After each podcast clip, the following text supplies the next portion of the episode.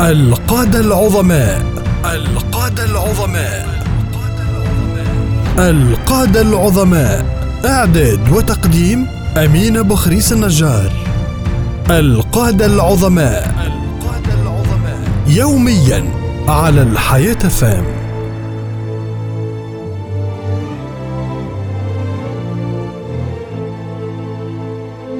بسم الله الرحمن الرحيم. وصلاة وسلاما على أشرف المرسلين.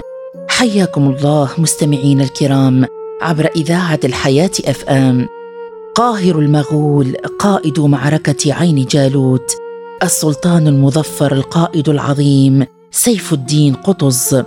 حكم مصر عاما واحدا أوقف فيه الزحف المغولي القادم من الشرق. اختطفه التتار طفلا صغيرا. وأخذوه إلى دمشق وباعوه للتجار الرقيق وتنقل من يد إلى يد حتى صار مملوكا لدى الأمير المصري المعز لدين الله أيبك. اسمه محمود بن ممدود سيف الدين قطز ولد في أوائل القرن السابع للهجرة في خوارزم وهي مدينة في وسط آسيا بين أوزباكستان وكازاخستان لعائلة ملكية تنتسب إلى السلطان أبو المظفر جلال الدين خوارزم شاه لتنقلب حياته من بلاط الملك إلى مملوك بعد أن غزتهم المغول وأخذته أسيرا. وكان المغول يقصدون خطف أبناء الملوك والأمراء ليسترقوهم ويذلوهم ويبيعوهم في أسواق النخاسه وبعد أن صار سيف الدين قطز مملوكا للأمير المعز أيبك بمصر تلقى ما كان يتلقاه المماليك يومها من معارف شرعية وعربية فحفظ القرآن الكريم وتعلم مبادئ الفقه وقرأ في السنة النبوية كما تلقى تاهيلا شاملا في فنون القتال وركوب الخيل ووضع الخطط الحربية والتصرف في شؤون الدولة. وتميز قطز عن باقي المماليك وأظهر نبوغا في الإدارة والسياسة والقوة والحزم حتى صار أكبر مماليك الأمير المعز أيبك وأوثقهم عنده. كانت أول مشاركات قطز في جيش الملك الصالح نجم الدين الأيوبي في صد الحملة الصليبية السابعة والتي أبلى فيها المماليك بلاء حسنا رفع من شأنهم في نظر العام. كان حاكم مصر في ذلك الوقت فارس الدين أقطاي وكان متزوجا من شجرة الدر ولما علمت شجرة الدر بزواج زوجها من غيرها حاكت لقتله وتزوجت بعده الأمير المعز لدين الله أيبك. فأتيحت لقطز الفرصة للدخول إلى القصر الملكي. زيادة على ذلك فقد قربه سيده أيبك من الملك. وبقي أيبك ثلاث سنوات يرتب أمور دولته. حتى قرعت طبول الحرب آذان المصريين مؤذنة باقتراب خطر المغول الداهم الذي وصل إلى أعتاب بلادهم.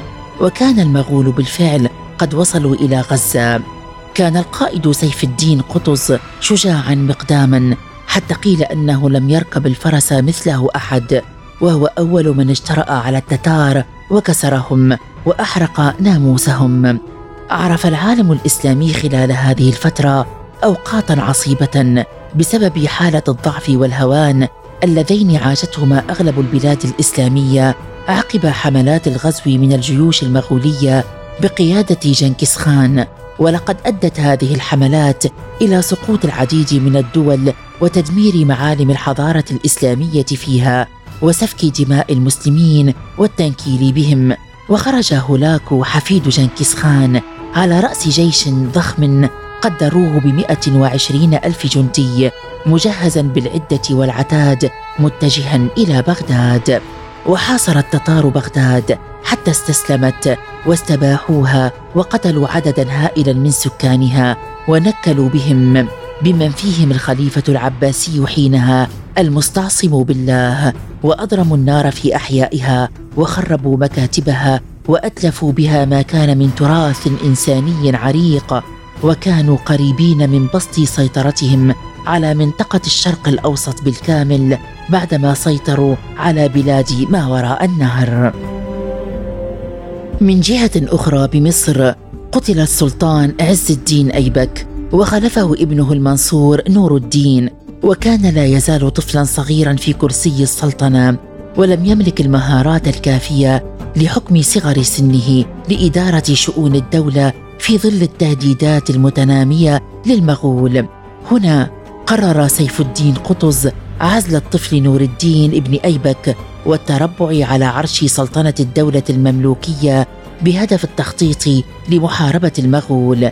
ولم يجد قطز عندما تولى العرش أي معارضة من طرف الأمراء والقادة العسكريين والعلماء في مصر لأن البلاد كانت في حاجة إلى سلطان قاهر قادر على إيقاف توغل التمدد المغولي ومنعه من دخول مصر. خلال هذه الفترة عين القائد المغولي هولاكو القائد نويان نائبا له وعاد هو إلى منغوليا عقب وفاة شقيقه الخان الأعظم موناكو خان.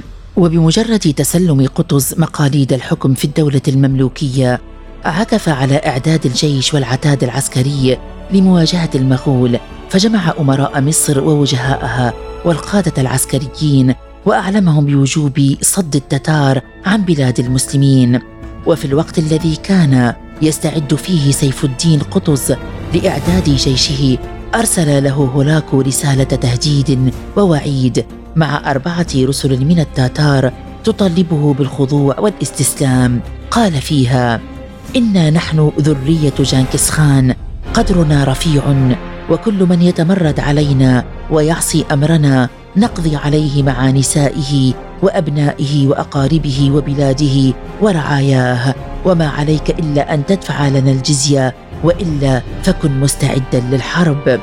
كانت رساله هولاكو هذه إيذانا صريحا بالحرب. الأمر الذي دفع قطز إلى عقد اجتماع طارئ مع قادته. وخلال الاجتماع لاحظ سيف الدين قطز أن قادته مترددون في خيار الحرب ومواجهة التتار فقال يا أمراء المسلمين إن لكم زمانا وأنتم تأكلون أموال بيت المال وأنتم الآن للغزو كارهون أنا متجه لألقى المغول بنفسي فمن اختار الجهاد فليلحق بي ومن لم يختر ذلك فليرجع إلى بيته فإن الله مطلع عليه. فأثرت قولته هذه بشكل كبير في نفوس القادة فقطعوا ترددهم وعزموا على الخروج مع سيف الدين قطز إلى المغول. وكانت أول عقبة اعترضت قطز تجهيز الجيش خاصة وأن أمور الدولة في ضعف اقتصادي فادح. فأصدر العالم الشيخ العز بن عبد السلام فتوى يفرض فيها ضرائب على العامة والأمراء على حد سواء بالقدر الذي يكفي لتجهيز الجيش. فبدأ سيف الدين قطز بنفسه اولا فباع كل ما يملك وأمر الوزراء والأمراء أن يحذوا حذوه فأطاع الجميع وأحضروا كل ما يملكون من مال بالإضافة إلى حلي نسائهم. ووصلت الجيوش المغولية إلى سهل عين جالوت بين مدينة نابلس وبيسان في فلسطين ووصلت أيضا جيوش الدولة المملوكية بقيادة سيف الدين قطز وكانوا يقدرون بنحو عشرين ألف جندي. وفي صباح الخامس والعشرين من رمضان لسنة 658 للهجرة انطلقت معركة عين جالوت التي لولاها لاندثر الإسلام من الشام والعراق وفلسطين ومصر. وظل البطل قطز ثابتا واثقا من نصر الله يصرخ بأعلى صوته وإسلاماه وإسلاماه. فعم صوته ارجاء المكان واشتد القتال وعلت أصوات المسلمين بالتكبير الله أكبر الله أكبر. ولم يستوعب المغول ما يحدث فخارت قواهم وانهارت عزائمهم وبدأوا بالفرار إلى التلال المجاورة وبذلك انتهت المعركة بنصر تاريخي لحنكة رجل صدق الله فصدقه الله. جاء في وصف سيف الدين قطز أنه كان أشقر اللون كبير اللحية بطلا شجاعا مقداما حازما حسن التدبر ناصحا للإسلام وأهله وكان الناس يحبونه ويدعون له كثيرا. كسر التتار كسرة جبر بها الإسلام واستعاد منهم الشام في عين جالوت. بعد عودة سيف الدين قطز إلى مصر لم يبق بها إلا خمسين يوما حتى حيكت له مؤامرة غدر قتل على إثرها شهيدا ودفن بمصر. رحم الله السلطان الظافر قاهر التتار القائد العظيم سيف الدين قطز وجزاه عن الإسلام والمسلمين خير الجزاء. القادة العظماء القادة العظماء القادة العظماء إعداد وتقديم امين بخريس النجار القادة العظماء القادة العظماء يوميا على الحياة فام.